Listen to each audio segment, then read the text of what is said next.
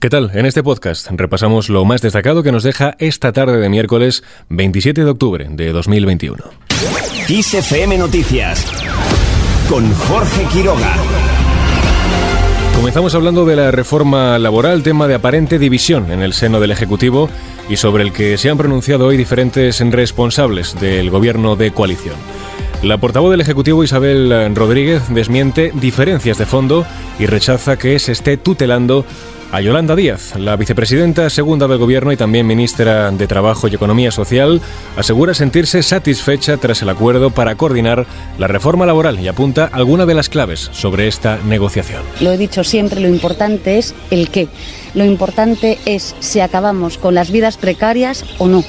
Y desde luego el presidente del Gobierno va a presidir esta reunión. No tengo más que satisfacción. El Gobierno de coalición ha alcanzado un acuerdo para la coordinación de la reforma laboral y el presidente del Ejecutivo, Pedro Sánchez, ha convocado el próximo martes a las vicepresidentas Nadia Calviño y Yolanda Díaz para fijar la posición del Gobierno en esta materia.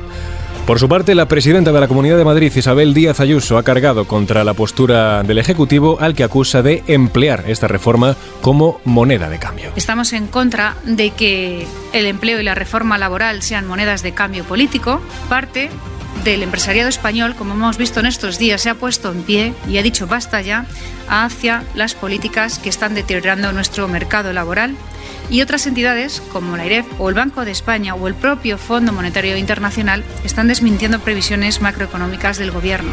Ayuso ha defendido la reforma impulsada por los populares en 2012 y que consiguió, según ha dicho, 2,5 millones de empleos para España.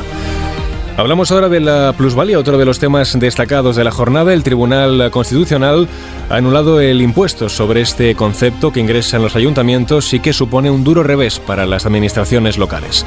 El alto tribunal considera que el método de cálculo de la base imponible de este tributo es inconstitucional. Otro asunto sobre el que también se ha pronunciado el tribunal ha sido el de las medidas del segundo estado de alarma. Anula estas medidas y sale adelante por seis votos a cuatro. El factor determinante ha sido la falta de control parlamentario al gobierno, ya que aquel estado de alarma duró seis meses y tal y como está previsto en la ley, solo se puede decretar por 15 días. A partir de ese plazo, el Congreso debe avalar cada prórroga, como ocurrió la primera vez que se aplicó con la pandemia. Y este es el ruido de la fuente de lava que emana del volcán de La Palma. La lava sigue fluyendo sobre las coladas anteriores y en dirección hacia el mar. De momento no causa nuevos daños, eso sí, afecta ya a más de 908 hectáreas según datos del satélite Copernicus. La isla sigue registrando cada día decenas de terremotos.